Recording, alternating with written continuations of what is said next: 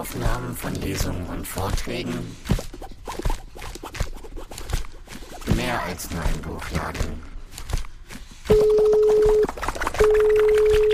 Buchladen Schwarze Risse, hallo? Guten Abend. Schön, dass ihr, Sie alle da seid, sind.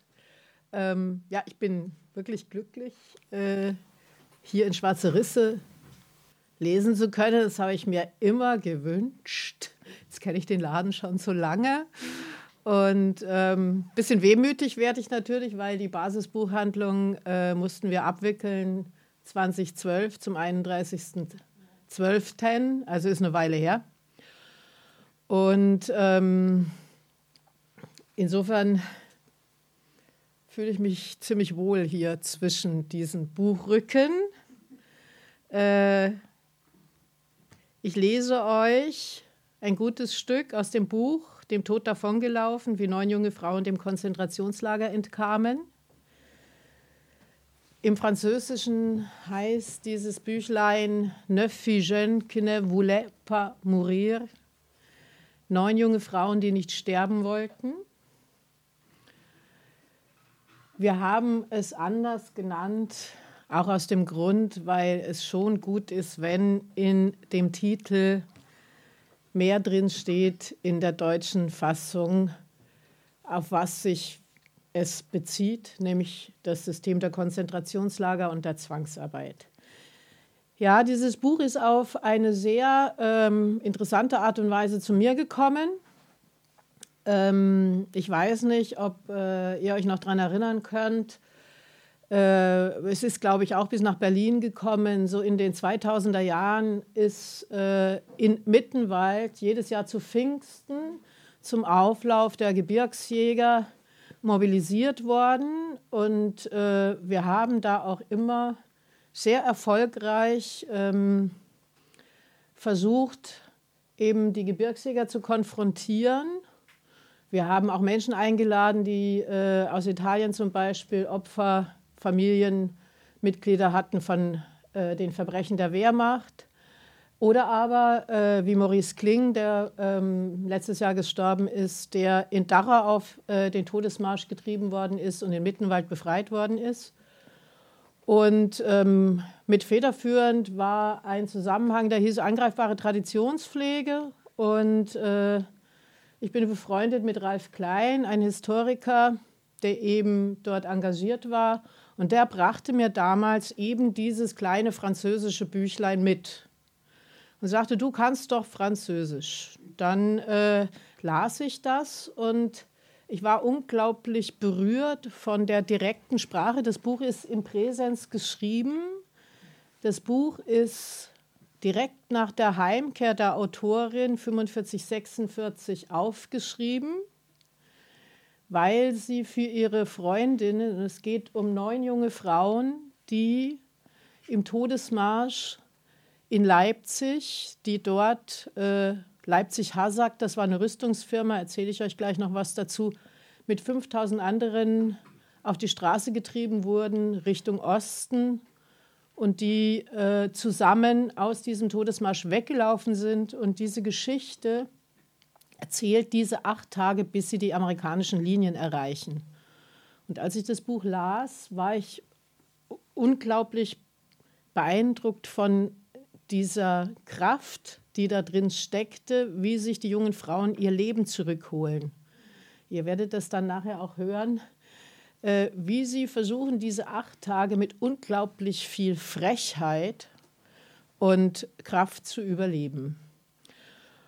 Und ähm, ja, äh,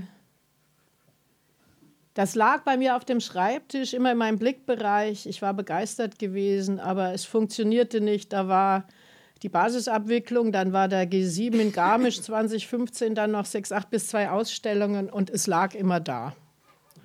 Und nachdem ich, ähm, ich habe äh, in München eine Ausstellung zur Räterepublik und Kurt Eisner gemacht im Stadtmuseum, äh, als Kuratorin, natürlich nicht alleine, sowas macht man nicht alleine. Ähm, und danach, als die dann nochmal in Aschaffenburg war, war es 2019 und dann dachte ich mir, jetzt musst du das übersetzen, wie du dir vorgenommen hast, sonst wird das nichts mehr. Und dann fürchtete ich mich davor, einen Verlag zu fragen und dachte mir, ich übersetze es jetzt erstmal und gucke, ob es funktioniert. Dann habe ich es übersetzt und habe es dem Ralf Klein geschickt und er hat Sagina vorgelesen, seiner Lebensgefährtin, und hat gesagt, es funktioniert, es ist äh, unglaublich schön. Es ist fast ein Jugendbuch, der Meinung bin ich auch. Und dann dachte ich mir, naja, jetzt frage ich halt äh, Theo Bruns und Rainer Wendling, weil das sind die einzigen Verleger, die ich kenne und für die ich schon mal was gemacht habe. Und ich bin sehr glücklich, dass ich sie überzeugen konnte. Und deswegen haben wir das Buch äh, in Assoziation A vorliegen. Genau. Und ähm, jetzt ist meine Vorrede etwas lang gewesen. Ich würde einfach das Lesen anfangen. Ich lese so circa eine Dreiviertelstunde oder sowas und äh, würde dann danach ähm, darüber sprechen, über das letzte große Gesellschaftsverbrechen. Das ist, äh, sind die Todesmärsche. Auf diesen Todesmärschen ähm, sind nochmal 250.000 Menschen umgekommen. Das sind die Märsche, die in den letzten Kriegsmonaten hier im Reichsgebiet stattgefunden haben, nachdem äh, im Osten die Konzentrationslager zur Reichsmitte hin geräumt worden sind. Ähm, euphemistisch hieß es äh, im NS evakuiert. Äh, und diese Menschen wurden auf lange Märsche getrieben oder aber in äh, Güterzüge verbracht und nochmal in der Reichsmitte in eben die Zwangsarbeitssituation getrieben und mussten für die deutsche Rüstungsindustrie arbeiten. Und zwar in ähm, zum Beispiel bei Buchenwald über 136 Außenlager, weil äh, die Nazis glaubten, dass wenn sie jetzt die Rüstungsindustrie nochmal ähm, nach oben ziehen, dann schaffen sie es. Unter anderem wurde in Hassack, das ist Hugo Schneider AG Leipzig, die hatten auch im Osten in Polen ähm, ZwangsarbeiterInnen in Firmen, 60.000 ähm, ZwangsarbeiterInnen, die produzierten dann im Kernwerk, nachdem im Osten geräumt worden war, Panzerfäuste. Weil äh, die Nazis glaubten, dass die Panzerfäuste den Krieg noch rumreißen würden, was sie nicht getan haben. Ja, ich fange jetzt einfach an und danach noch mehr zu den Todesmärschen und zur Einordnung. Erster Tag, Samstag, 14. April 1945. Leipzig-Schönefeld, 2 Uhr morgens. Die tiefdunkle Nacht erfasst uns, noch halb benommen, hinter dem starken Scheinwerfer, der das Tor des Lagers ausleuchtet. 5000 Frauen sind angesichts des Vormarsches der Amerikaner in Fünferreihen von der SS auf die Straße getrieben worden. Zinker klammert sich an meinen linken Arm, mein rechter Arm hängt wie eine Klette an Lon. Mena hängt sich bei Lon ein, Gimette bei Mena. Hinter uns marschieren Christine, Jackie, Nicole und Chaussee und noch eine weitere Frau. Wir haben alle vergessen, wie sie hieß, denn wir kannten sie nicht. Es ist alles gut gegangen. Seit der Bekanntgabe des Abmarschs, seit ungefähr vier Stunden, haben wir davor gezittert, getrennt zu werden. Beim geringsten Anzeichen von Gefahr würden wir uns eng zusammenschließen, die für uns so wertvolle Reihe bilden. Klar ist, dass wir zusammengehen würden, egal wohin, egal wie schlimm es kommen würde, und niemand weiß im Grunde, wo dieser unheilvolle Marsch hinführt, vorausgesetzt unsere Reihe hält, was neun Monate der Fall war, neun Monate, die wir nur durch unsere Freundschaft halbwegs überstanden haben. Deutsches Befehlsgeschrei dringt durch die Nacht, es scheint, als komme es aus allen Richtungen. Es ist die SS, Aufseherinnen und Posten, die uns bewachen soll und uns mit ihrem vertrauten Zartgefühl antreibt. Der Marsch verläuft furchtbar chaotisch, die meiste Zeit langsam, unterbrochen durch abruptes Stehenbleiben und sogar Kehrtmachen. Man fragt sich ständig, warum. Dann von einem Moment zum anderen das Gegenteil, jetzt unter Befehlsgeschrei in schnellem Laufschritt. Aber nach ungefähr einer halben Stunde pendelt sich der Rhythmus ein und wir sind nur noch ein, zweimal die Stunde Kurskorrekturen unterworfen. Das Wetter ist schön, Sterne sind zu sehen, unsere Augen gewöhnen sich an die Dunkelheit und wir suchen begierig nach Hinweisschildern. Das erste versetzt uns in Erstaunen. Es braucht noch weitere, um uns zu überzeugen, dass wir wirklich in Richtung Dresden laufen. Wir wissen, dass die russische Front nicht weit davon entfernt verläuft und hätten gedacht, man würde uns eher Richtung Tschechoslowakei führen, die einzig mögliche Lücke zwischen beiden Frontläden, dachten wir, aber vielleicht war das schon längst nicht mehr der Fall.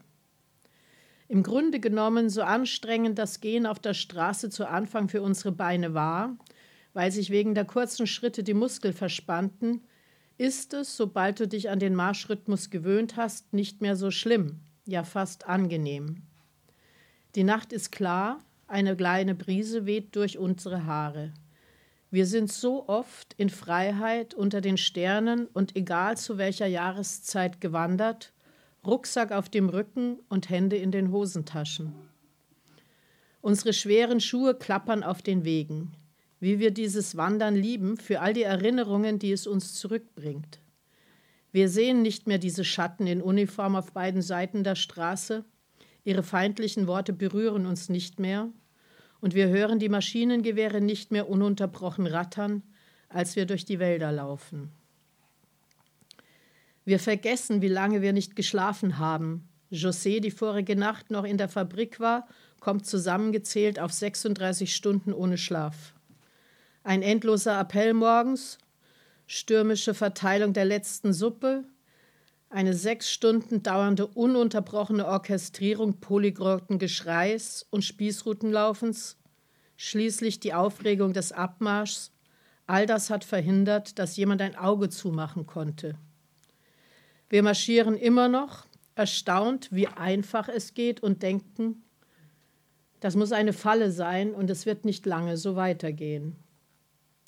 Wir haben beim Abmarsch einen überwältigenden Reiseproviant bekommen, ein Viertelleib Brot, ungefähr 300 Gramm, die Hälfte von einem Stück Margarine, das heißt vom Volumen her etwa gleich groß wie das Brot, dazu vier Suppenlöffel einer fürchterlichen Streichwurst, die auf der Stelle gegessen werden musste, sonst drohte die sofortige Zersetzung.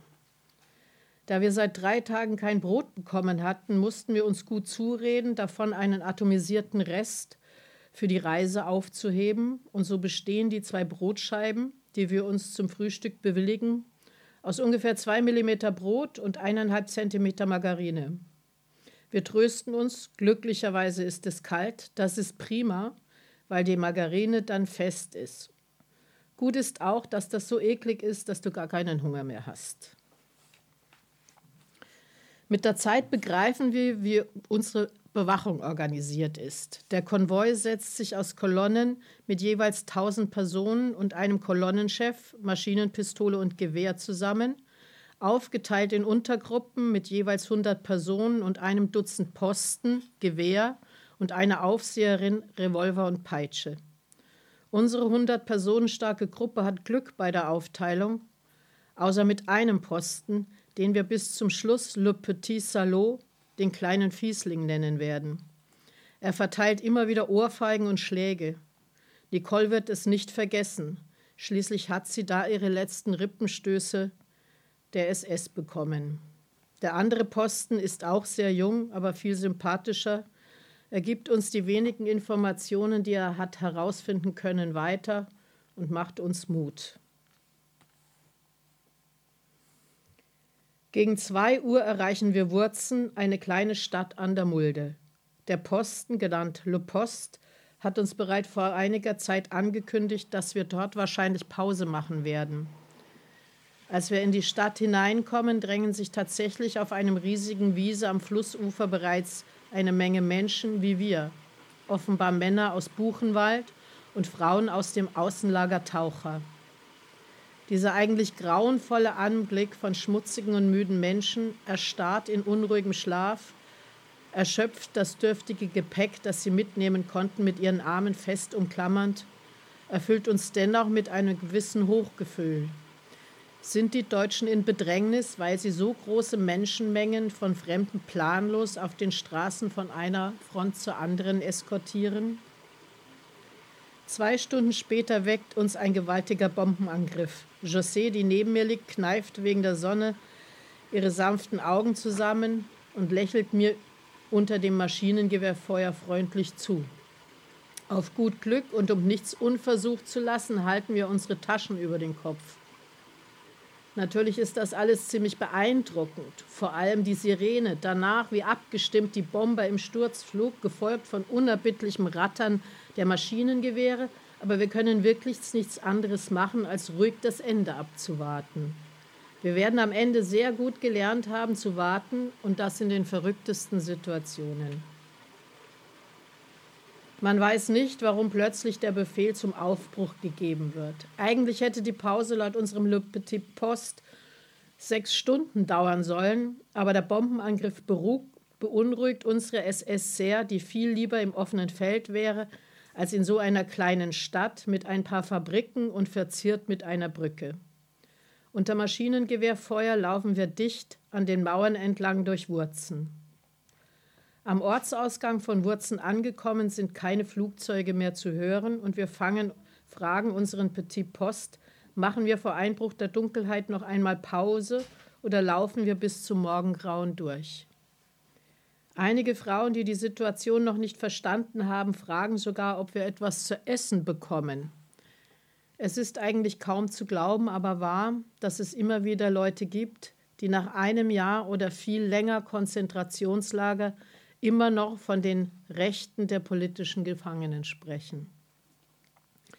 Wir marschieren bis zum Dunkelwerden und dann beginnt zweifellos die Albtraumnacht, unsere schlimmste Nacht in Deutschland. Marschieren, immer weiter marschieren, lautes Schrittgetrappel, das nie aufhört. Dieses quälende Aufschlagen des Holzes auf dem Pflaster, blind mit der Stirn auf den Rücken der Vorderleute auflaufen, und ständig denen vor dir auf die Hacken treten, die Streitereien und die bissigen Kommentare, die Beinmuskeln, die derartig schmerzen und trotz allem automatisch ihren Dienst tun, die bloßen Füße brennen in den Holzpantinen und sind voller Blasen, und jeder Aufbruch ist so mühsam nach dem kleinsten Halt, die Augen, die unter den schweren Augenlidern trüb werden, und die Augen, die, wenn man sie öffnet, etwas sehen, was nicht existiert, und die Augen, die sich öffnen und nur das sehen, was wirklich da ist. Die verkrampft am Straßenrand liegenden Leichen, die armen, abgemagerten Leiber, die vor Erschöpfung oder im Maschinengewehrfeuer gestorben sind, die Hände noch in einer flehenden Geste vors Gesicht gehoben. Aber die Erschöpfung kommt und geht. Gegen zwei Uhr haben wir einen Energieschub. Christine und ich, wir laufen etwas links von der Kolonne und geben den Schritt an, um die anderen mitzuziehen. Wir singen mit lauter Stimme unsere Wanderlieder. Zweiter Tag, Sonntag, 15. April 1945. Die Auskünfte, angeheizt von so vielen dummen Lügenmärchen seit so langer Zeit, sind eigentlich kaum zu glauben, aber trotzdem ernst zu nehmen. Die Polinnen glauben, und wir sind beunruhigt, weil das gut mit dem Bauchgefühl, das einige von uns die vergangene Nacht gehabt haben, zusammenpasst, dass die SS kein Essen mehr für uns hat, aber unsere Befreiung so weit wie möglich hinauszögern will, ohne uns gleich alle auf einmal umzubringen. Man wird sich fragen, warum, zweifelsohne, weil unser Lager dafür nicht ausgerüstet war und uns stattdessen über die endlosen Straßen ziellos weitermarschieren lässt, bis wir entweder vollständig von den Amerikanern oder von den Russen Niemand kann sagen, von wem eingekreist sind oder diese Kolonne nicht mehr existieren wird, weil alle Frauen eine nach der anderen im Straßengraben zusammengebrochen ist. Eins ist sicher, bringt es Lon in ihrem merkwürdigen singenden Französisch auf den Punkt. Mir ist es ziemlich egal, ob ich durch Maschinengewehrfeuer sterbe, Hauptsache es geht schnell. Auf keinen Fall möchte ich langsam in 15 oder was weiß ich wie vielen Tagen sterben, das heißt, wir müssen flüchten. So einfach ist das. Was denkt ihr? Alle sind einverstanden. Die Sonne dringt langsam durch den Frühnebel und scheint auf dieses armselige und trostlose Lager, Die ganze Verzweiflung dieser Welt ist dort versammelt, die Verzweiflung dieser erschöpften Frauen, die kaum noch Kraft zum Denken haben und die sich nicht einmal über, darüber im Klaren sind, dass man sie in einem langsamen, unbekannten Tod führt. Die Kolonne setzt sich in Bewegung und wir laufen durch Oschatz. Es ist Sonntag, so gegen Mittag. Alle Bewohner sind vor die Tür getreten, um uns zu sehen. Die Kinder lachen, als würde ein Zirkus vorbeiziehen. Die Eltern betrachten uns gelassen, die Hände vor dem Bauch. Unsere Aufmerksamkeit richtet sich aber gleich wieder auf das sonderbare Tempo, in dem sich unser Marsch vorwärts bewegt. Selbst in den schlimmsten Momenten der letzten Nacht sind wir nie so langsam gewesen. Am Ortsausgang von Oschatz kommt die Kolonne fast zum Stehen die Frauen scheren aus, um Raps von den Feldern, die die Straßen säumen, zu pflücken. Keine Reaktion seitens der SS, während noch am Vortag das kleinste abgerissene Blatt mit Schüssen quittiert wurde. Hinter uns ist keine SS, sie sind weit vorne. Wir werfen uns einen schnellen Blick zu und unser Entschluss ist sofort gefasst. Wozu auf die Nacht warten? Eine bessere Gelegenheit wird sich uns nicht mehr bieten. Direkt links von uns geht ein Hohlweg in die Wiese. Wir stürzen uns dort hinein, alle neun, und marschieren zügig weiter. Als die Straße außer Sicht ist, bleiben wir stehen, um Veränderungen von höchster Priorität vorzunehmen. Die gestreiften Kleider und Jacken ausziehen. Nummern und rote Dreiecke abtrennen. Aber sie sorgfältig aufheben, weil wir sie brauchen können, um später unsere Identität zu beweisen und so gut es geht die Kreuze aus roter Farbe, die ärgerlicherweise die Rücken unserer Mäntel zieren, unter unserem Marschgepäck verstecken. Ziemlich kleines Marschgepäck übrigens. Jede besitzt eine zusammengerollte Decke, über die Schulter gehängt oder zu einem viereckigen Päckchen auf dem Rücken zusammengelegt, dazu einen kleinen Stoff- und Leinensack. Diese Tornister enthalten einige äußerst existenzielle Dinge. Messer, Löffel, Kochrezepte, einen Hund aus Wachstuch, diesen kleinen schwarzen Hund, den Mena in Leipzig zum Geburtstag unserer France, der Tochter von Zinker, dem Baby, das vor 14 Monaten im Gefängnis geboren wurde, gebastelt hat. Zinka ist eine der neun jungen Frauen und alle Frauen sind via Fresne, das Gestapo-Gefängnis in Paris, weiter deportiert worden nach Ravensbrück. Und Zinka hat in Fresne ihre Tochter bekommen, die dort dann Menschen außerhalb des Gefängnisses übergeben worden ist. Und um Zinka aufzuheitern, ist eben dieser kleine schwarze Hund gebastelt worden. Zu dem Hintergrund und zu den Frauen und ihre vollständigen Namen, das werde ich euch nachher noch erzählen. Wir machen schnell eine Bestandsaufnahme unserer gemeinsamen Reichtümer, eine Schachtel Streichhölzer, ein Fläschchen Waschbenzin zur Entfernung der Kreuze aus roter Farbe, was sich später als Aceton herausstellte und für den Zweck eigentlich gar nicht zu gebrauchen war, eine große Zange, eine mit der man, bevor sie ihn unter Strom gesetzt hatten, den Stacheldrahtzaun an der Fabrik hätte durchschneiden können, als wir zu zweit den ersten Fluchtversuch geplant haben. Die Elektrifizierung des Zauns hat uns die Sache noch einmal überdenken lassen. Ich stelle euch jetzt äh, die Equipe in den Worten von Suzanne Modet vor, so wie sie es aufgeschrieben hat, in ihren Worten und mit ähm, sehr feinem Humor.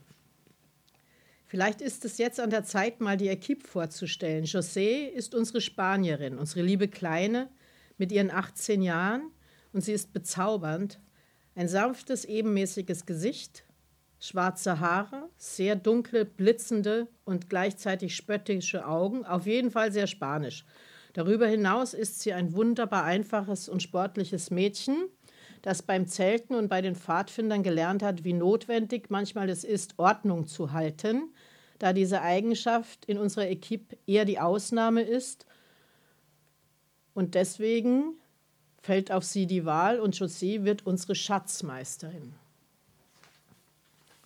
Ich mache es jetzt so, ich erzähle euch parallel dazu, wie sie heißen und was sie gemacht haben. Alle neun Frauen waren in der Resistance, alle sind unter 30, alle haben ein rotes Dreier getragen und ich habe sie alle in den Aradson Archives gefunden. Josephine Bordanova heißt José. Josephine Bordanova ist in Marseille festgenommen worden. Sie hat dort für ein kleines Netzwerk, das hieß Marcel Netzwerk, gearbeitet, das jüdische Kinder aus Südfrankreich nach Spanien gebracht hat. Dann kommen die Holländerinnen. Gumet trägt einen mittelalterlichen Namen, der zu ihrem Gesicht passt. Man kann sich kaum ein entspannteres Mädchen vorstellen. Sie ist immer ruhig, wägt ihre Antwort reiflich ab und verkündet sie dann in einem wundervollen Französisch, dessen Worte einen frischen und neuen Geschmack besitzen. Wir würden allerdings nur zu gerne wissen, in welcher Sprache sie nachdenkt, weil sie vier mit der gleichen Mühelosigkeit spricht: Holländisch, Französisch, Englisch und Deutsch. So eine Frage kommt uns bei Lon nicht in den Sinn. Wir wissen ganz genau, dass sie nie nachdenkt, am allerwenigsten bevor sie spricht. Sie legt, egal in welcher der vier Sprachen, jedes Mal sofort los und das in einer atemberaubenden Geschwindigkeit.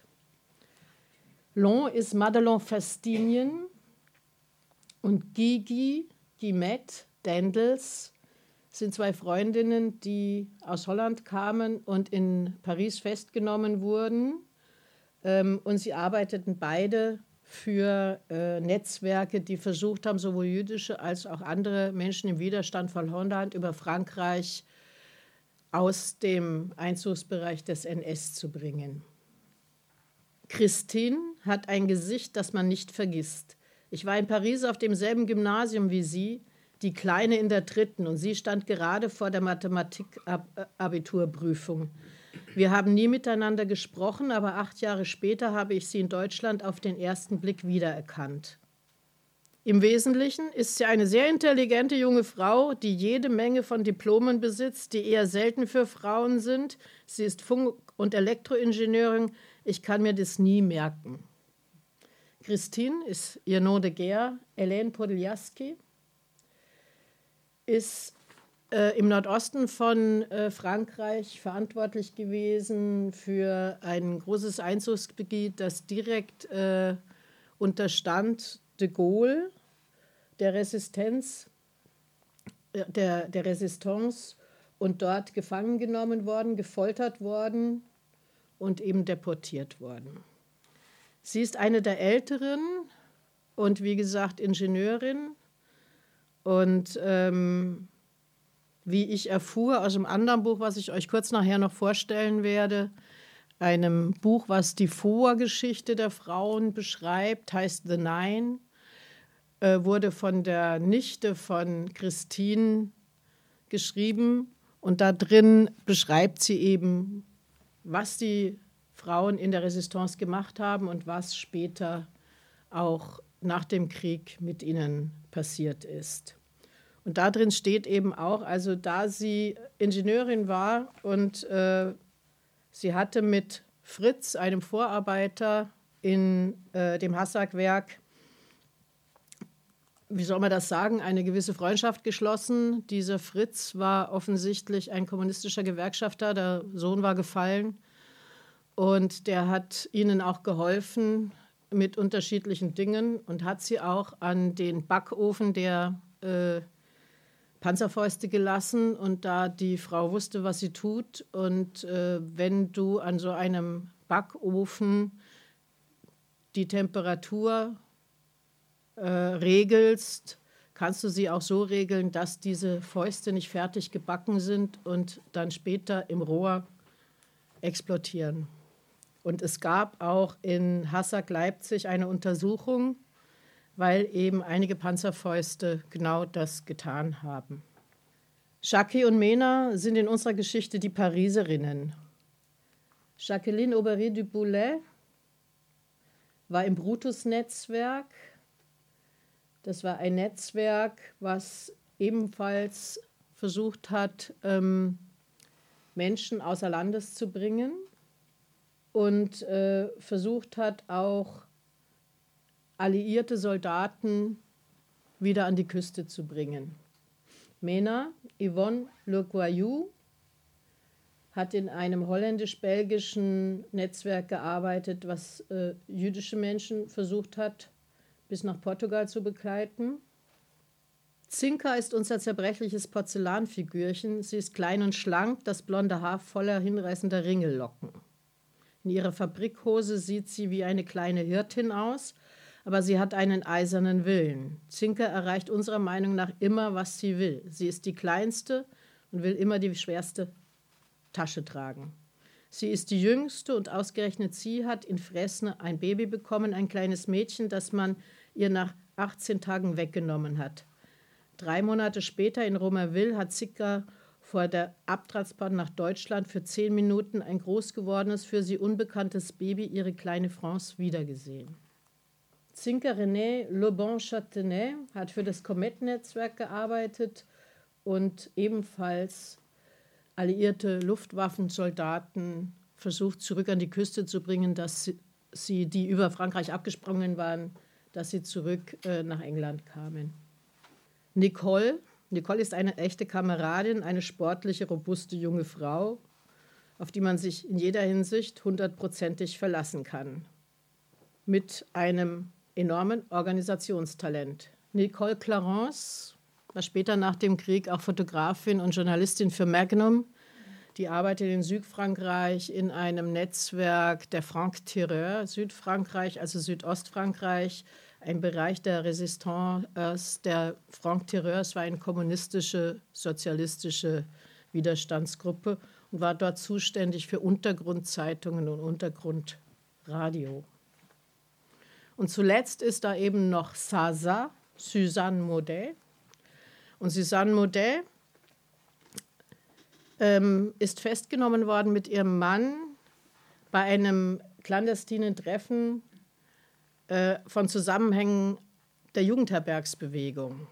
Es gab zwei Jugendherbergsbewegungen in Frankreich. Die eine große, sozialistisch geprägt, ist sofort nach äh, dem Einmarsch der Deutschen 1940 gleichgeschaltet worden. Und dieses kleinere, kirchlich geprägte Netzwerk ist mehr oder weniger übersehen worden. Und ähm, dieses Netzwerk hat junge Männer, die einen Service de Travail obligatoire, also einen Zwangsarbeitsdienst im Deutschen Reich zu leisten hatten. Das war eine Abmachung zwischen dem NS und dem der besetzten Frankreich beziehungsweise auch äh, dem Vichy-Regime. Ähm, die mussten in Deutschland in der Industrie arbeiten, hatten aber sogenannten Heimaturlaub. Und auf diesem Heimaturlaub haben diese Zusammenhänge diese jungen Männer verschwinden lassen Richtung Resistance. So viel zur Vorstellung der jungen Frauen. Ihr könnt dann noch nachlesen, wenn ihr das Buch äh, lesen möchtet, wie genau sie sich noch weiter beschreiben. Im Moment ist unser großer Plan, nach Westen zu marschieren. Wir haben keine Landkarte, aber in Leipzig ist es Christine gelungen, einen Blick auf eine zu werfen. Und wie sich später herausstellen wird, ist das Bild, das sie sich von unserer Lage gemacht hat, ziemlich genau. Das Wichtigste ist, frei zu sein. Frei, was für ein außergewöhnliches Wort. Es ist wie ein Wunder, dass nach so langen Monaten unsere Träume plötzlich wahr werden und wir können es fast nicht glauben. Während wir marschieren, sehen wir uns immer wieder mit ängstlichen Blicken an, als hätten wir etwas gestohlen. Wir wagen es nicht, uns einzugestehen, dass wir frei sind und fürchten uns vor der Rache irgendeines eifersüchtigen Gottes. Wir beschließen als erstes, das kleine Dorf, das wir in ungefähr einem Kilometer Entfernung vor uns sehen, zu erreichen. Vielleicht gibt es dort ein Kommando französischer Gefangener. Wenn wir Glück haben, können Sie uns Auskunft über die Topographie des Geländes geben. Wir gehen weiter ins Dorf hinein und treffen tatsächlich auf drei französische Gefangene, aber bevor wir mehr als zehn Worte wechseln können, taucht plötzlich ein großer Deutscher auf, ganz in Kordsamt und mit ehrfurcht einflößenden Stiefeln, die Brust übersät mit Parteiinsignien. Er schickt mit einem Wort die Gefangenen zurück in ihr Lager. Uns sagt er, er sei der Bürgermeister was wir uns schon gedacht haben und fragt uns auf eine sehr unangenehme Weise, was wir hier machen.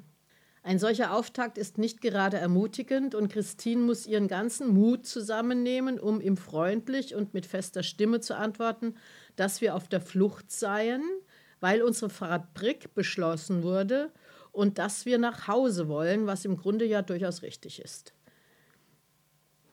Also sie versuchen sich als Arbeiterinnen auszugeben und zu vermeiden, als KZ-Gefangene aufzufallen. Der Mann fragt daraufhin kurz, wo sich das nach Hause befinde. In Frankreich antwortete ihm Christine liebenswürdig, wenn bis dahin noch nie ein deutscher Bürgermeister kurz vor einem Schlaganfall gewesen ist, so ist dieser es jetzt. Er wird scharlachrot vor Wut und Erstaunen. Wie bitte, ihr seid keine Deutschen, schreit er. Und dann, was habt ihr denn auf dieser Straße zu suchen? Es gibt Lager für Ausländer. Es gibt eins hier ganz in der Nähe in Nauendorf. Dort müsst ihr euch sofort melden. Dann wendet er sich an ein kleines Mädchen, das direkt an uns vorbeigeht und seinen Reifen vor sich hertreibt. Ein kleines Mädchen, wie von Onkel Hansi gezeichnet, mit roten Schleifen in ihrem strohblonden Haar. Das waren so Herausforderungen dieser Übersetzung, wenn da Onkel Hansi stand, wo ich dann dachte, wer ist denn Onkel Hansi? Und ähm, Onkel Hansi, das habe ich dann recherchiert, ist eine Figur eines elsässischen Zeichners, der immer sehr kritische äh, Zeichnungen ähm, gegen die Deutschen verfasst hat. Und da gibt es eben genau die Figur, der hat halt die Deutschen, sagen wir mal, entsprechend blond mit Schleifchen etc. dargestellt.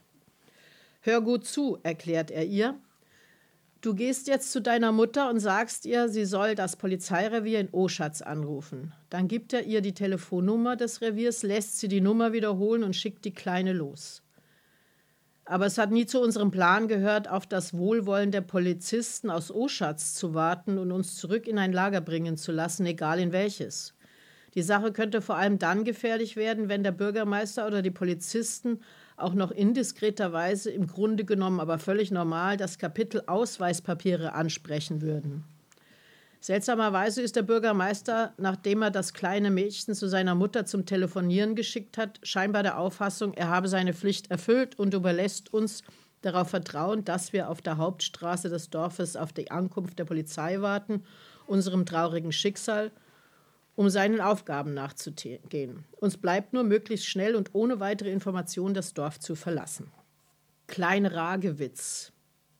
Vor einem der ersten Häuser lächelt uns ein Kriegsgefangener in einer Uniform, die wir noch nie gesehen hatten, zu, als wir vorbeigehen.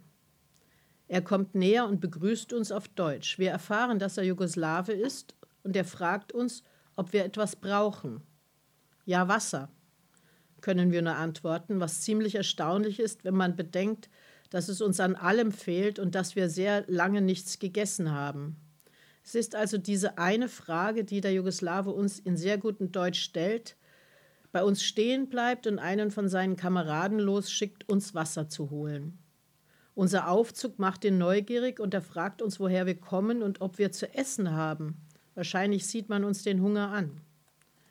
Christine erzählt ihm bereitwillig unsere Geschichte und fühlt seelenruhig hinzu, dass wir praktisch seit vier Tagen nichts gegessen haben.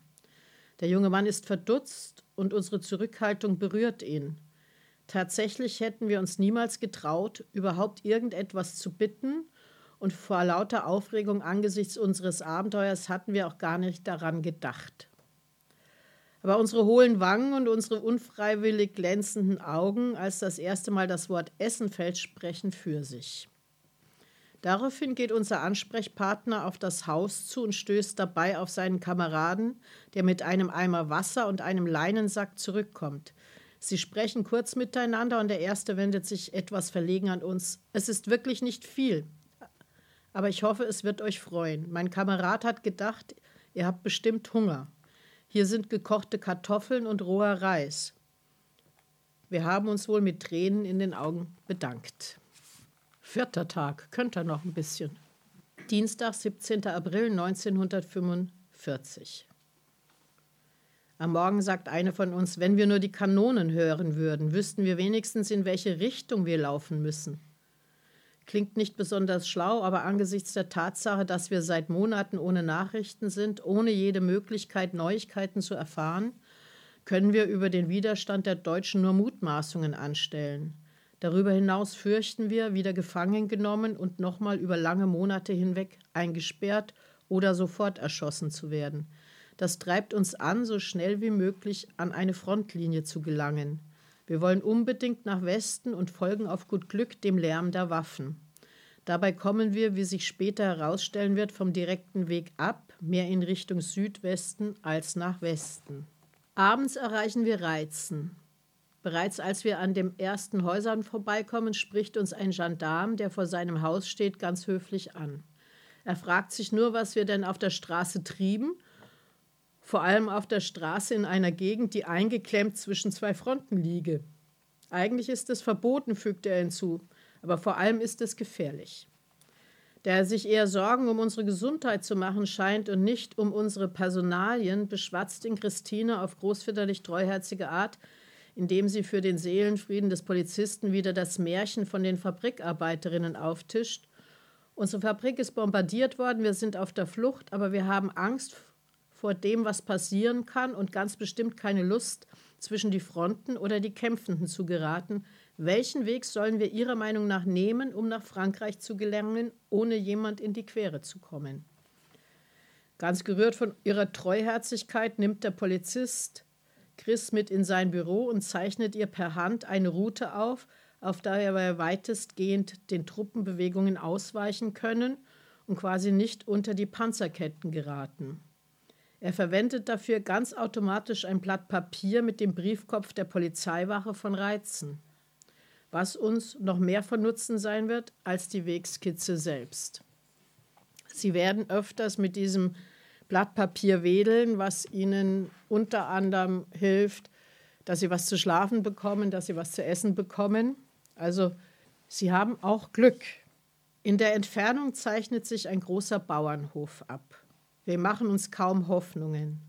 Diese Verkäufelvertäuferin hat uns in Reizen gründlich den Tag vermiest. Also sie hatten in Reizen mit ein paar Groschen bei einer Frau Kartoffeln gekauft und dann festgestellt, dass sie ähm, hintergangen wurden, dass das weniger Kartoffeln waren, als die Frau behauptet hat, was sie außerordentlich frustriert hat.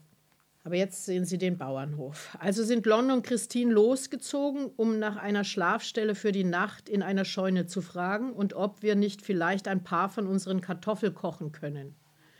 Sie kommen so schnell mit einer so zerknirschten Miene zurück, dass wir schweigend unser Sammelsurium an Gepäck zusammenpacken und uns verwirrt fragen, wie weit wohl die nächste Ortschaft ist. Und die beiden Knallköpfe fangen an zu lachen und sagen: Na los, beeilt euch, die decken schon den Tisch für uns.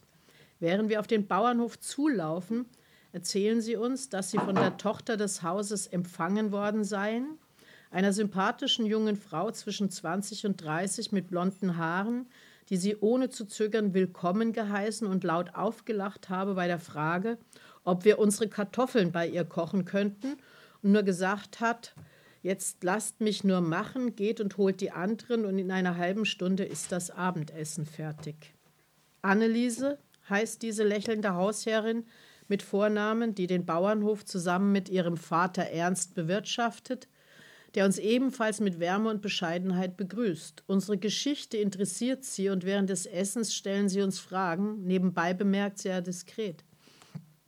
Es ist vor allem Anneliese, die spricht, vielleicht weil sie ungefähr so alt ist wie wir, vielleicht weil ihr Vater sich nicht zu fragen traut oder kein Interesse hat.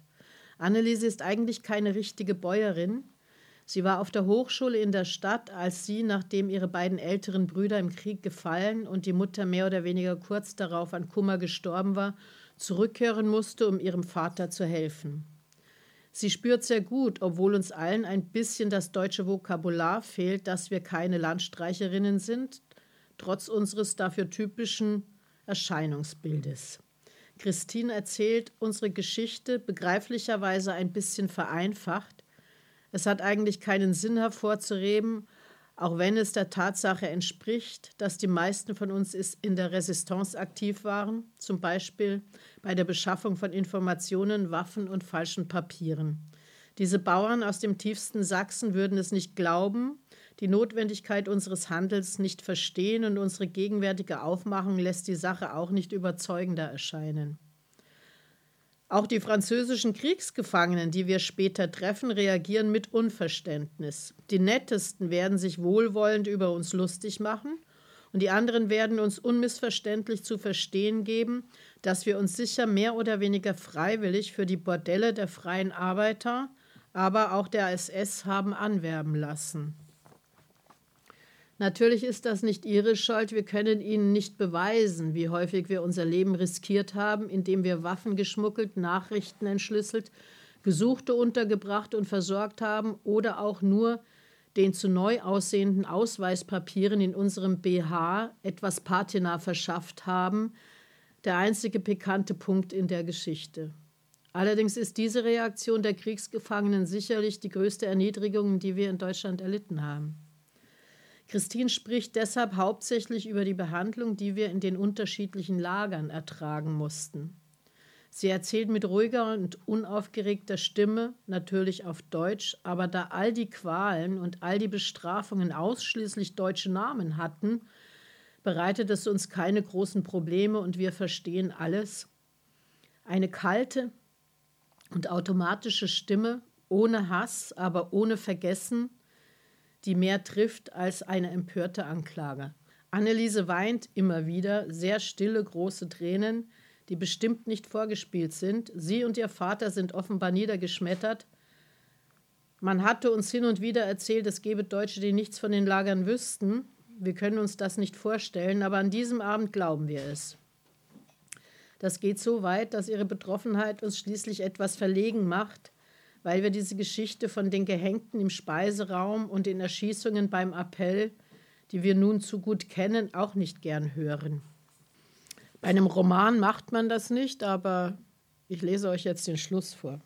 Die müssen dann auch noch über die Mulde, das ist ein Fluss bei Wurzen, und da ist die Frage, wie sie da rüberkommen sollen, weil nur ein paar von den neuen wirklich gut schwimmen können.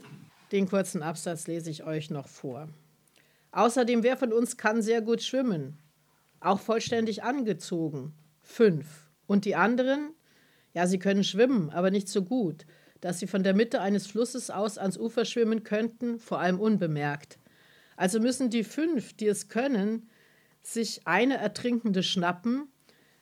Da ich zu den vier unsicheren Kandidaten gehöre, erkläre ich, dass ich schon einmal fast ertrunken bin und weil ich sozusagen darin eine gewisse Übung habe, mich folgsam verhalten werde. Es wird diskutiert, wer mich mitschleppen darf. Trotzdem entscheiden die fünf, dass die einzig wirksame Technik sein wird, die Ertrinkenden ohne zu zögern bewusstlos zu schlagen. So was überlegt man sich dann. Ne? Und dann kommen sie an die Brücke, was sie sich vorher ausgedacht haben, wie sie das machen sollen. Und diese Brücke hat den großen Nachteil, dass die eingefallen ist und äh, es nicht darum geht, dass sie vielleicht ertrinken werden, sondern dass es sehr viel mehr darum geht, dass sie einen unglaublich steilen Abhang hinunter müssen. Was sie dann schaffen, aber dabei ihre so wichtigen Kartoffeln verlieren. Und sie sind jetzt am achten Tag. Wir sind alle völlig erschöpft und schleppen uns weiter, nur mit einem einzigen Gedanken im Kopf, so weit wie möglich vorwärts zu kommen, sodass wir, als wir auf der Straße an einem Bauernhof vorbeilaufen, nicht einmal mehr denken, nach Essen zu fragen, sondern nur nach alten Pantoffeln für diejenigen unter uns, deren Füße mit Blasen übersät sind und die in ihren Schuhen nicht mehr gehen können. Vor mir marschiert Mena fast munter vor sich hin. Sie hat ihre Hornspantinen weggeworfen und trägt, was von außen wie Stiefel mit einer gut Zentimeter dicken Schlammschlicht aussieht, die berühmten Pantoletten der Blockola von Leipzig. Blockola ist der Ausdruck für Blockälteste oder diejenige, die den Block unter sich hat. Die nach einem undurchschaubaren Hin- und Hergetausche meine geworden waren. Aus unerfindlichen, aber auch rührenden Gründen waren einige Polinnen, die Schlüsselpositionen im Lager inne hatten, zufällig aufgefallen, dass sich einer ihrer Kameradinnen, die im Lager Majdanek umgekommen war, ähnlich sah. Und zwar so sehr, dass bei meinem Aufenthalt im Revier auf der Krankenstation wegen einer gebrochenen Zehe durch ein heruntergefallenes Rohr einer Panzerfaust eine Reihe Polinnen am Fuße meines Betten vorbeidefilierten, von der Krankenschwester über den Lagerschutz bis zur Stupauer, die alle sagten, ist das nicht Inka? Die gleichen blauen Augen, die gleiche schwarzen Haare. Diese Inka muss eine außergewöhnlich sympathische junge Frau gewesen sein denn sie haben viele andere sterben sehen und sprachen doch ständig von Inka. Es tat mir leid, dass ich kein Polisch konnte, aber die meisten von ihnen sprachen Französisch. Sie hatten sogar Proust, Schied oder Cocteau und Miller gelesen. Letztlich schienen sie glücklich über das oder über irgendetwas anderes mit jemand reden zu können, der Inka ähnlich sah. In der Ferne sehen wir Puchwitz, weil man uns gesagt hat, dass die nächste Ortschaft Puchwitz ist. Als wir näher kommen, sehen wir etwas, was wir vorher noch nie gesehen haben. In allen Fenstern und überall, wo es möglich ist, sie anzubringen, wehen weiße und blaue Fahnen. Warum blau? Wir werden es nie erfahren. Die Amerikaner müssen da sein, sagen wir uns beim Weitergehen. Und diese Idioten von Deutschen wollen alle zugleich Fackel zeigen, mit dem Blau und sich schützen. Deshalb das Weiß. Leider nein, sie sind überhaupt nicht hier, die Amerikaner. Es sieht sogar so aus, was seltsam ist, als seien sie überhaupt noch nicht da gewesen. Der Wald fängt direkt hinter dem Ortsausgang von Puchwitz an. Er ist sehr schön, Kiefern, Tannen, aber erschreckend still. Das Ganze ähnelt mehr und mehr einer Indianergeschichte, aber da wir darin die Darstellerinnen sind und das Ganze nicht mit Kino zu tun hat, gefällt es uns immer weniger.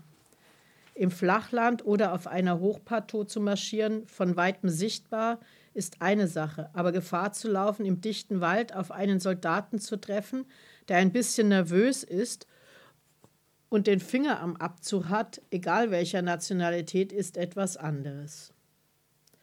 Eine Salve schlägt plötzlich rechts von uns ein, ein unerwartetes Krachen, trocken und böse. Wir haben uns flach auf den Boden geworfen oder hinter die Bäume geduckt, in lächerlicher Weise mit den Taschentüchern winkend. Zuerst lachen wir noch, doch dann werden wir nervös und kommen uns sehr dumm vor. Mena hisst ein großes weißes Geschirrtuch, das sie bestimmt kurz zuvor in einem Bauernhof hat mitgehen lassen, am Ende eines Astes. Zinker macht das Gleiche mit dem, was sie in Reserve hat. Sie marschieren als Erste vorne weg und wir bewundern sie sehr. Lohn läuft hinten, mit einem ganz kleinen, eher grauen Taschentuch am Ende eines sehr langen Astes. Wir laufen weiter und singen oder pfeifen, je nachdem, aber pfeifen ist eigentlich blödsinnig, fällt uns kurz darauf ein. Den Yankee Doodle oder Tipperary, zwei Vorsichtsmaßnahmen sind besser als eine. Diese furchterregenden Salven hören nicht auf, aber mittlerweile haben wir mitbekommen, dass rechts von uns eine Artilleriestellung ist. Sie ist sehr nah, aber ihr Beschuss gilt zweifelsohne nicht uns. Das Krachen ist jedes Mal sehr eindrucksvoll, aber es ist okay, wenn du weißt, worum es sich handelt. Wir kommen uns total lächerlich vor mit diesen weißen Fahnen. Und trotzdem will keine von uns sie runternehmen. Sie haben etwas von einem Talisman. Als der Waldweg auf die Hauptstraße einmündet, hören wir ein Motorengeräusch. Dieses Mal heißt das Spiel Alles oder Nichts. In dieser in jeder Hinsicht irrwitzigen Situation sind wir entweder gerettet oder verloren. Ein Militärfahrzeug kommt sehr schnell auf uns zu, das Maschinengewehr auf uns gerichtet. Es ist khaki-grün oder grün-khaki, zumal mit Aufblendlicht, und wir haben alle einen Moment lang fürchterliche Angst. Es könnten Deutsche sein was im Grunde genommen lachhaft ist, weil wir seit Tagesbeginn keine mehr gesehen haben. Aber wenn es welche gewesen wären, wären sie vielleicht nicht so zartfühlend gewesen. Doch dann sagt eine von uns stammelnd vor Freude, aber das Nummernschild, das Nummernschild, es ist gelb. Die deutschen Nummernschilder waren weiß. Und dieses wunderbare Fahrzeug mit dem gelben Nummernschild rast mit voller Geschwindigkeit auf uns zu und kommt in einer Staubwolke zum Stehen ein echter Western. Und ganz genauso die waschechten Teufelskerle, die drin sitzen. Sie lachen sich kaputt über unsere weißen Fahnen. Wir nehmen ihnen das nicht weiter übel, aber sie sind sehr überrascht, hier auf uns zu treffen und verlangen eine Erklärung.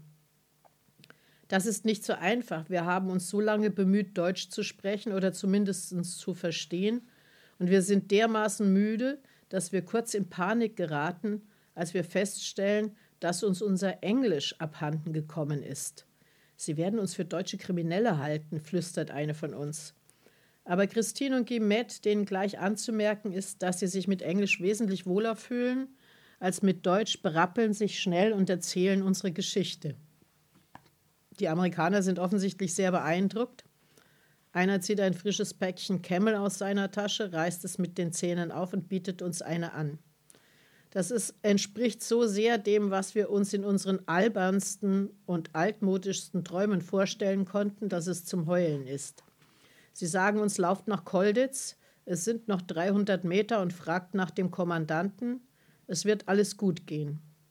Uns wachsen Flügel, es ist kein Traum, die Stadt ist voll mit kleinen Autos und großen lauten Jungs, die Messer in ihren Leggings haben und rote Schals um den Hals und die Taschen voll mit Crackles, Zigaretten und Chewing Gum. Wir waren neun junge Frauen in einem Lager, neun, die sich gut verstanden, neun, die nicht sterben wollten, und die gemeinsam gekämpft haben, um ins Leben zurückzukehren. Die Geschichte. Ähm, ich trinke jetzt mal einen Schluck und dann äh, erzähle ich euch einfach noch ein paar Informationen zum Danach oder so ein paar Informationen, die man immer wieder vergisst. Also so unterm Strich Zwangsarbeiterinnen, was das bedeutete bzw. was es brachte.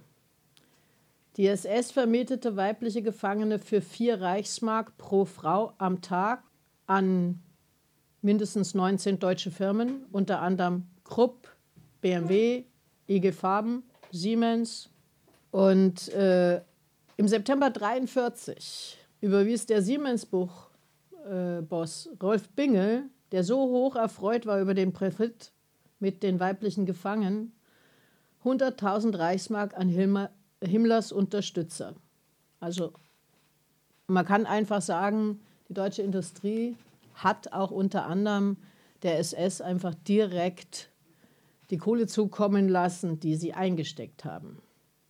Die Deutsche Bank mit der deutschen Industrie blieben weitgehend unbehelligt nach der Niederlage. Das wissen wir auch dass es letztendlich sehr lange dauerte mit der Entschädigung. Ich meine, äh, 2001 ist das Jahr der Gründung, wo im Bundestag ein Globalabkommen über das, die Entschädigungsansprüche von ca. 20 Millionen für Zwangsarbeiterinnen abgemacht wurden. Man kann sagen, sie sind sehr billig davongekommen. Und dann darf man aber nicht vergessen, es waren immer noch ein paar Fragen offen. Aus diesen Entschädigungen fielen die sowjetischen Kriegsgefangenen komplett raus, weil sie Kriegsgefangene waren. Und eine große Anzahl der ZwangsarbeiterInnen ausmachten. Ich stelle euch jetzt noch mal kurz, weil manchmal gibt es Synergieeffekte. Ich, also lasst euch das einfach auch mal rumgehen. Dann könnt ihr mal gucken, so haben die ausgeschaut, weil es gibt kaum Fotos von denen. Also weiß ich nicht, können ja mal rumlangen. Das waren die jungen Frauen. Das ist ein Buch, ist fast zeitgleich erschienen. Wie gesagt, äh, es gibt Zufälle. Das heißt The Nine. Gwen Strauß ist die Autorin. Sie ist Nichte von Christine Helene Podiljaski und hat sehr spät irgendwie angefangen, ihre Tante auszufragen und hat dann ein Interview gemacht. Äh, auf der Grundlage hat sie dann das sehr viel dickere Buch geschrieben, wo sie unter anderem die Vorgeschichte der Frauen in der Resistance beschreibt. Dann auch sehr ausführlich ähm, die Zeit äh, in Ravensbrück und eben in dem Zwangsarbeitslager bei Hasak, wo auch äh, unter anderem sehr viel genauer nochmal drin steht, was in dem Buch jetzt hier so nicht zum Ausdruck kommt, wie häufig es war, dass also äh, Leute zur Selektion abtransportiert worden. Also sobald ZwangsarbeiterInnen ähm, krank wurden, standen sie vor der Gefahr der Selektion. Wie zum Beispiel auch Suzanne Maudet, der das Panzerrohr auf den Fuß gefallen war und die mussten sich sehr anstrengen, dass sie sie da möglichst schnell wieder aus der Krankenstation herausbrachten. Es steht auch unter anderem eine Geschichte drin, also die auch nicht eine Rolle spielte in dem Buch, ähm, weil es hier wirklich um diese Selbstermächtigung der acht Tage ging.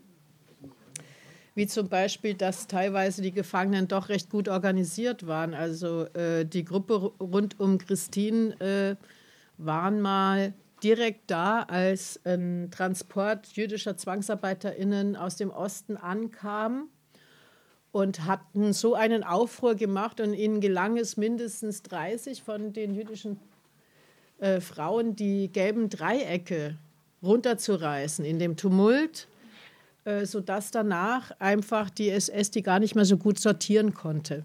Also das heißt, äh, die, die wussten schon, worum es geht und versuchten sich in ähm, unterschiedlicher Weise zu helfen. Oder aber eine ähm, Geschichte von etwa 300 russischen Zwangsarbeiterinnen, Frauen, die alle in der Roten Armee waren und die eine Frau an der Spitze hatten, die sie organisierte, also die sich auch immer sehr selbst geholfen haben und die verweigerten die Arbeit an den Panzerfäusten. Weil sie gesagt haben, also sie arbeiten nicht an Panzerfäusten, weil das sind die Panzerfäuste, die auf ihre Genossen gerichtet werden. Und die haben die acht Tage im Appell stehen lassen.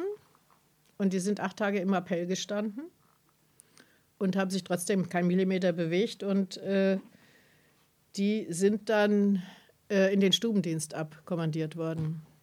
Diese Frau, als sie dann nach Hause kam, ist äh, der Kollaboration bezichtigt worden, wie viele, die aus den Lagern zurückkamen in das stalinistische Russland und äh, hat ihren Beruf verloren. Sie war Lehrerin und hat sich umgebracht. Das sind dann die Geschichten nach der Befreiung.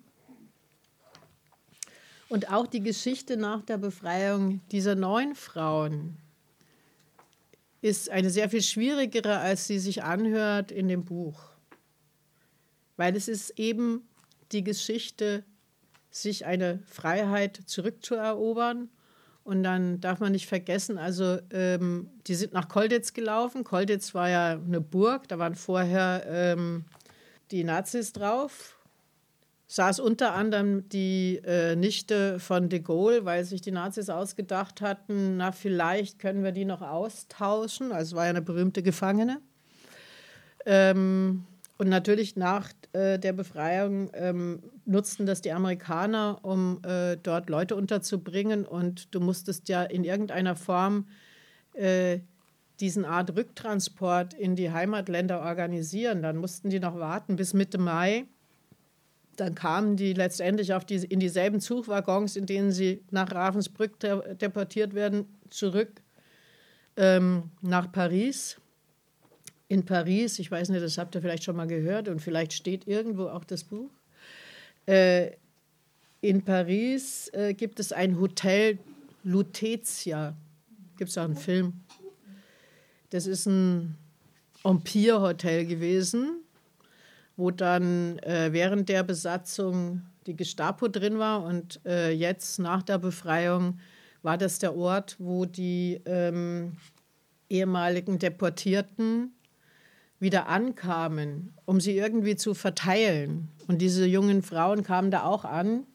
Also Long war vorher schon vom Zug gesprungen, weil sie das alles nicht aushielt, dass das so lang dauerte und hatte sich zu Fuß Richtung äh, Holland aufgemacht. Und äh, die anderen kamen an und ähm, waren letztendlich auch vollkommen vor den Kopf gestoßen beim Ankommen, weil so viele Menschen da waren, die Bilder hochhielten und fragten sich dann, also wir sind gar nicht diejenigen, diese schönen Menschen, die da auf den Bildern sind, weil natürlich auch viele nicht zurückkamen. Äh, an die 70.000 Deportierte, von denen ca. 100.000. Und ähm, sie haben sich auch gleich verloren, als sie in äh, dieses Gebäude kamen. Also beispielsweise äh, Chaussee, also Jocelyn Bodanova, die ist in einen Bereich gekommen, wo es dann gleich nach Südfrankreich ging. Die haben sich danach nicht mehr gesehen. Und ähm, es gibt einen sehr schönen Film, der steht online, der heißt Onsnapped. So viel wie davon gelaufen. Findet man, auch wenn man Madelon Festinien eingibt. Ist von zwei holländischen Regisseurinnen gemacht, äh, wo Christine und Lon, als sie schon über 90 waren, Lon ist vor einem Jahr gestorben mit 101, ähm, erzählen von ihrer Geschichte. Und beide erzählen, dass sie eigentlich daheim nichts erzählt haben, ihren Kindern.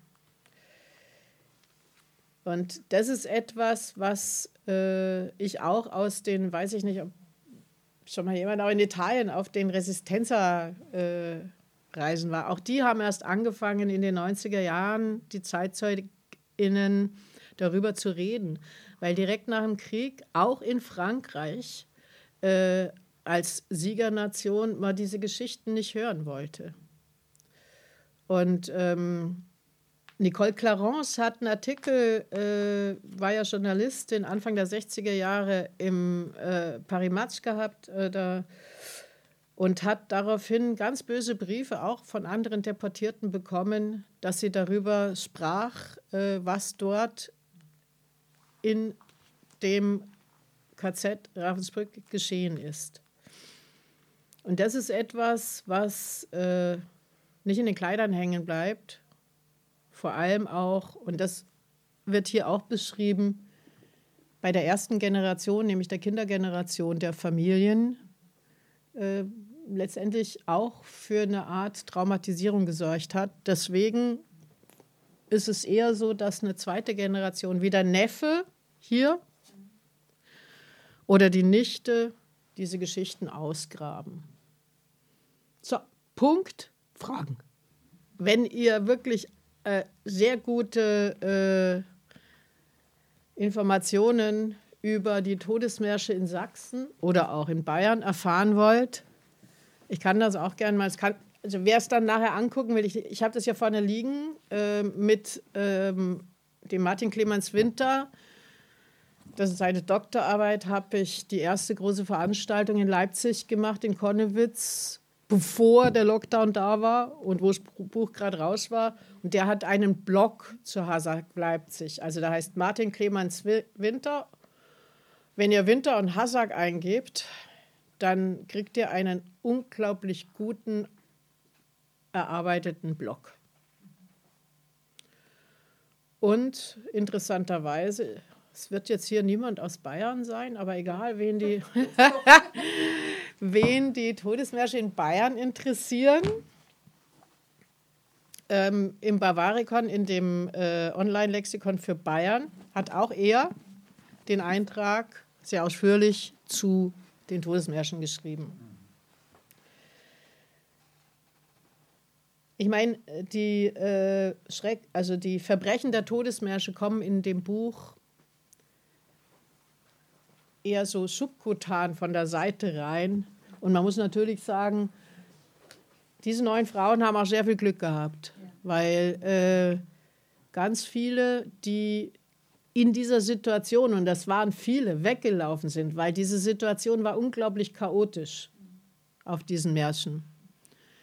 Ähm, sind natürlich teilweise auch äh, von der Bevölkerung, also sprich vom noch übrig gebliebenen Bürgermeistern mit äh, HJ und sonstigen ähm, Bürgern, Bürgerinnen, äh, die mehr oder weniger die Arbeit der SS übernommen haben, unter die Flinte geraten. Hasenjagden hieß es. Und ähm, von daher immer noch und immer wieder sollte es eine Aufarbeitung geben. Und da muss ich jetzt Werbung machen, weil Lena nicht da ist. Jetzt muss ich es für sie machen. Äh, die ähm, Gedenkmärsche jedes Jahr in Wurzen bei Leipzig werden mittlerweile auch ähm, sehr gut begleitet von äh, jungen Zusammenhängen, weil es gibt in Wurzen, ich weiß nicht, ob ihr euch noch daran erinnert, Wurzen ist ein schwieriges Pflaster mehrere Nazi-Kneipen. Vor 15 Jahren ist da ein Geflüchteter durch eine Glasscheibe getrieben worden. Also ist kein so tolles Pflaster. Aber die haben äh, einen Verein gegründet, Netzwerk Demokratie, und haben ein eigenes ähm, Zentrum mit drei Stellen. So, also, also finde ich, muss echt Werbung für machen. Äh, und die wirklich eine ähm, großartige Erinnerungsarbeit in Verbindung mit Anti-Ra-Arbeit machen. Und da war ich und bin diesen Marsch mit abgefahren. Und es ist natürlich ein bisschen ein Unterschied. Ich meine, man kann gerne auf die DDR deuten und sagen, alles verordneter Antifaschismus, aber die dortigen, auf jedem Friedhof dort steht seit 1946 Klar, man sieht die Jahre, Mahnmale zu den Todesmärschen.